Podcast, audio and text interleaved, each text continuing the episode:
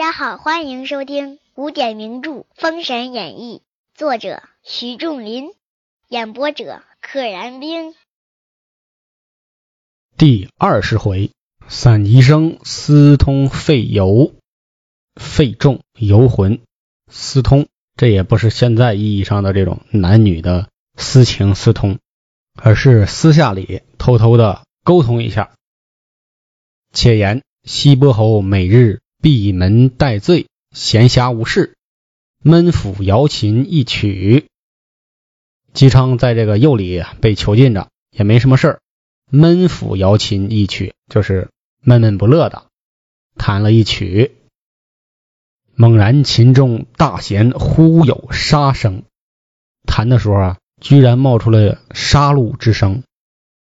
西伯忙指琴取金钱，占取一刻，算一卦，不觉流泪曰：“我儿不听父言，遭此碎身之祸。今日如不食子肉，难逃杀身之殃啊！”姬伯只得含悲泣泪，不敢出声。他料到了。伯邑考的肉啊，马上就会端到自己的面前。如果不吃，也得死在这儿。不多时，使命官到，姬昌缟素接旨毕。啊，穿的素袍不是官服，缟素就是指没有装饰的衣服，白布。接旨，使命官将龙凤扇盒摆在右面，曰。主上见贤侯在右里久积，圣心不忍。昨日圣驾幸猎，大得鹿章之物，做成肉饼，特赐贤侯。啊，他于心不忍，老囚禁着你。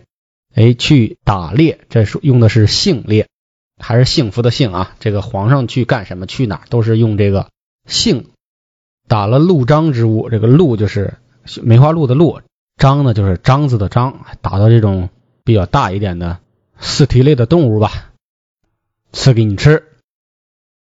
姬昌跪在案前谢恩毕，连食三饼，将盒盖了，一连吃了三块肉饼，三张肉饼，然后把盒盖上了。其实这一幕非常的扎心。大家可以想象一下，姬昌的心里是如何的翻腾，如何的打碎了五味瓶，痛苦、悲伤，还要忍着。估计他盖盒的时候，那个手指头啊都是抖的，但还要强行的压抑住，不能让人看出破绽。使命官随回朝歌。且说使命官回朝复命，奏曰：“臣奉旨将肉饼送至右里。”姬昌揭开扇盖，连食三饼，叩头谢恩。纣王听使臣之言，对费仲曰：“姬昌素有重名，善演先天之术，如金冠，自己子肉食而不知，人言可尽信哉？朕念姬昌七载击球，预设回国。大家不都说这个？”姬昌有非常好的名声嘛，用的是重名啊，严重沉重的重啊，重大的重，哎，有非常大的名气，能推能演能算。现在吃自己儿子的肉啊，居然不知道，可笑可笑。人们的这种传言就是谣言，没什么可信的，放他走吧。费仲奏曰：“姬昌外有忠诚，内怀奸诈，其食子肉，或掩人耳目。”况今东南二路已叛，尚未降服。今纵姬昌于西岐，是又添一患矣。东南二路的造反了，你要是放了这个口是心非的姬昌回去，必定后患无穷。王曰：“亲言是也。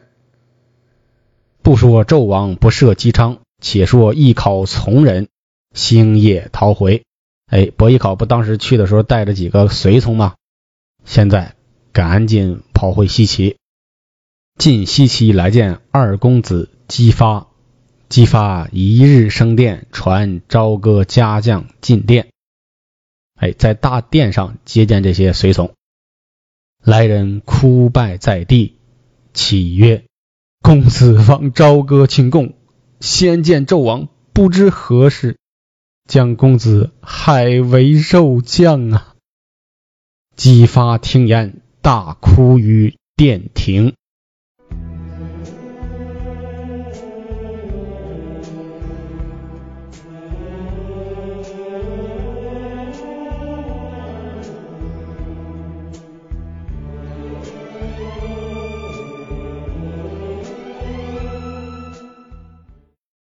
姬发直接在大殿上就哭了起来，非常伤心。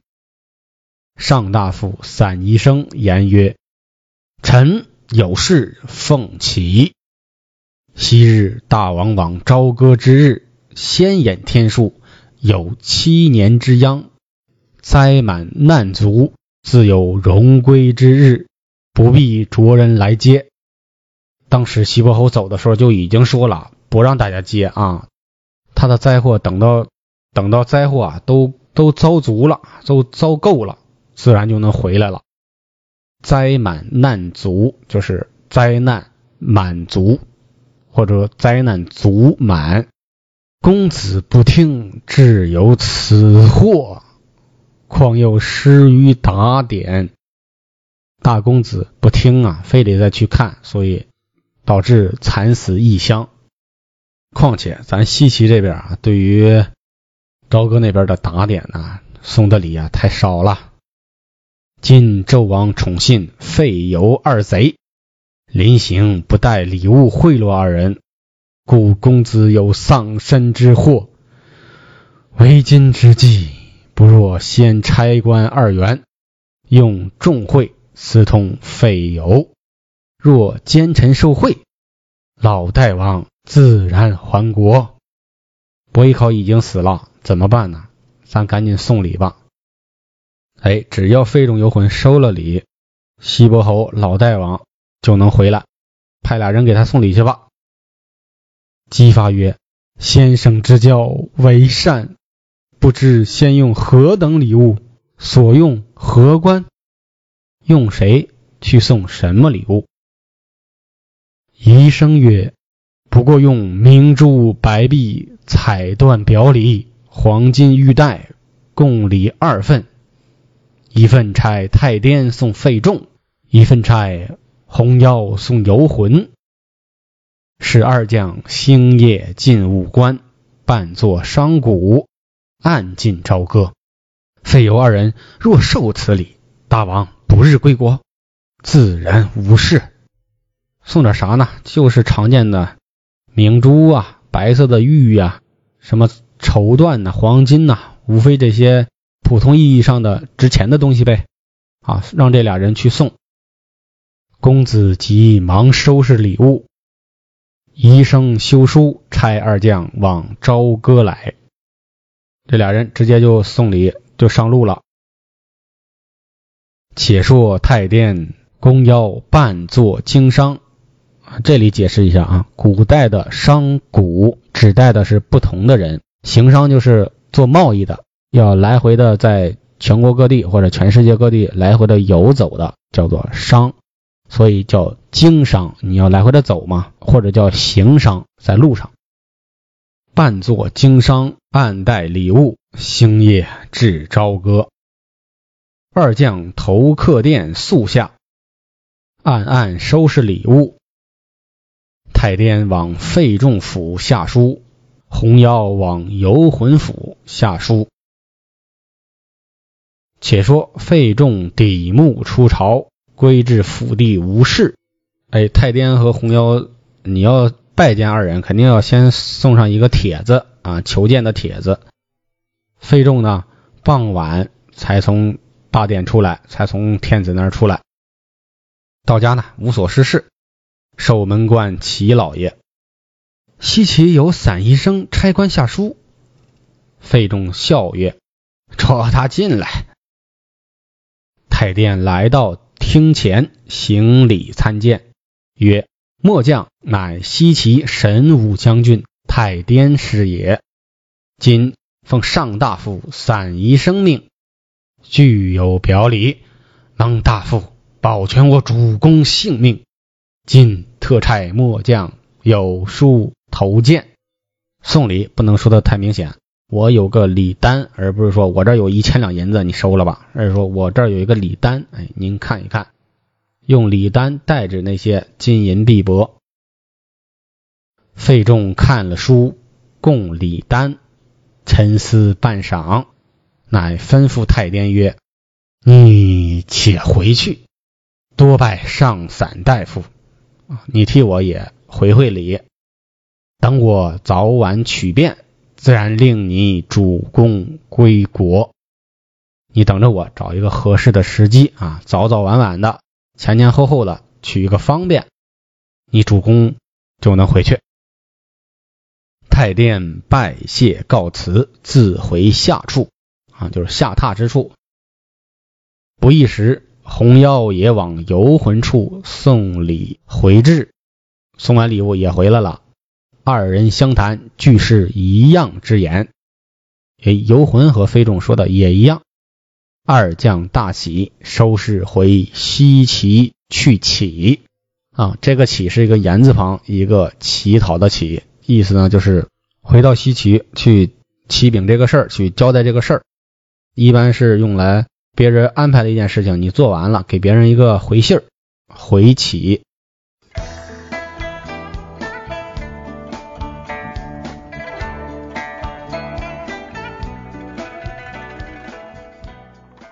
一日，纣王在摘星楼与二臣下棋，跟谁呀？跟飞众游魂呗。纣王连胜二盘，大喜，传旨排宴，赢了棋了，来，咱哥仨喝一杯。费游侍于左右，陪着纣王喝。正欢饮间，呼纣王曰：“姬昌自食子肉。”所论先天之术，皆系妄谈，何尝先有定数？姬昌啊，都是虚名，根本就不会算，吃了自己孩子的肉了，哪有什么先天定数？都是胡扯。言外之意就是，我纣王根本就不信。费仲乘机奏曰：“臣对姬昌素有防备，前数日着心腹往右里探听虚实。”右里军民俱言，姬昌实有忠义，每月朔望之臣，焚香祈求陛下国祚安康。陛下求昌七载，并无一怨言。据臣意，姬昌真乃忠臣。我派人偷偷的打听了，右里的老百姓啊，都说姬昌非常的忠义。每个月的初一、十五呢，还焚香祷告，说商朝纣王先夫永享，寿与天齐，棒棒的，吃嘛嘛香。哎，您囚禁了他七载，他一句怨言都没有。所以从根据我的意思来看呢，姬昌啊是真的一个大忠臣。游魂启曰：游魂出场非常多次，但到现在才第一次说话。依费仲所奏。其实不差。据臣所言，姬昌终日击球，训幼礼万民，万民感德，所以称姬昌为圣人。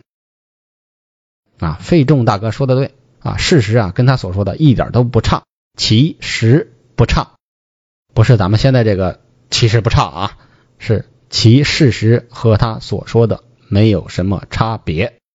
按我说呢，是吧？姬昌。训导右里的那些老百姓们，老百姓们都说他是圣人。纣王曰：“二卿所奏既同啊，你俩说的一样。朕欲赦姬昌，二卿意下如何？”费仲曰：“姬昌之可赦不可赦，臣不敢主张。若陛下怜悯，赦归本国，是姬昌以死而知生。”此去必效犬马之劳，亦不负生平报得仇恩。哎呀，您赦免不赦免姬昌啊？我可不敢做主啊，您自己定夺吧，我可不敢说话。您要是可怜他呀，就放他回去吧。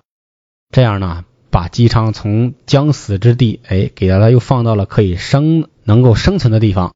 这样他一定特别感激你，回去必定效犬马之劳，这样才不辜负啊大王您对他的大恩大德。他要报恩呐。这个费仲的逻辑啊，也站得住脚。哎，纣王一此前一直迫害姬昌，现在突然不迫害了，还送他归国，姬昌一定感激。这就是打一巴掌给个甜枣，帝王之术。姬昌已经习惯了被羁押的日子，一旦给他自由，他一定会，他一定会对给自己造成迫害的纣王怀有一定的感激。但是，同样，大家也能想到，肯定还有另一番逻辑。你迫害了我那么久，我回去不找你算账，我不弄死你。所以这个话分两头，怎么说都有理。游魂一出班奏曰：“陛下天恩，既赦姬昌，再加以恩典，必自然倾心为国。